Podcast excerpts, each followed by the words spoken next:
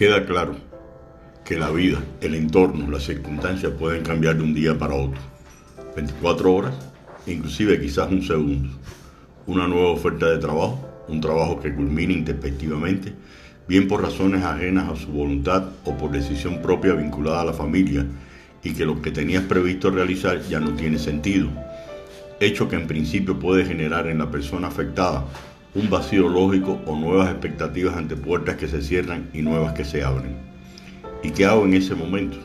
Cuando ya era esta misma hora estaba haciendo... Considero que el mundo no se viene abajo valorando y pensando con sensatez y si tiene apoyo familiar mucho mejor.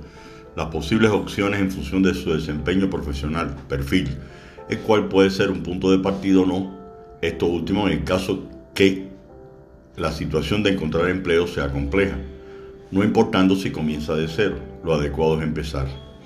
¿Presentado usted experiencias administrativas con responsabilidades medias o altas, las cuales llegaron a alcanzar como mérito y para ello fue ascendido? ¿Sería para usted un problema cuando ocupó en su momento el rol de empleado volverlo a retomar? Piense que en este momento su visión y experiencia es mucho más amplia, ya que progresó de empleado a autoridad y con esta última responsabilidad anexó el comportamiento laboral del personal bajo su mando.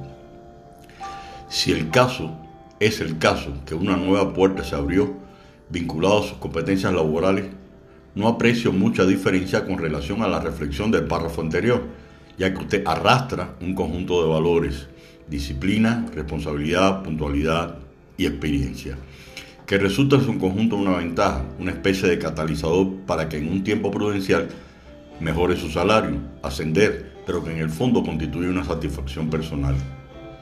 Hago un alto y abro paréntesis.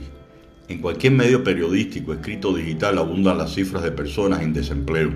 Por ejemplo, tomado de BBC Mundo, en diciembre de 2018, de 25 millones de habitantes en América Latina, el 7.8% estaban afectadas equivalente a 1.950.000 personas. Estamos hablando de 21 países con situaciones muy disímiles, lo cual no implica una cifra dividida entre el total de países y por ende el desbalance puede ser significativo.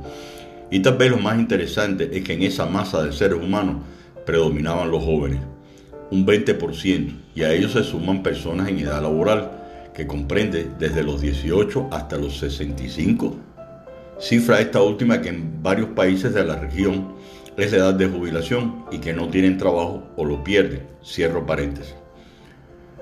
Nota aclaratoria.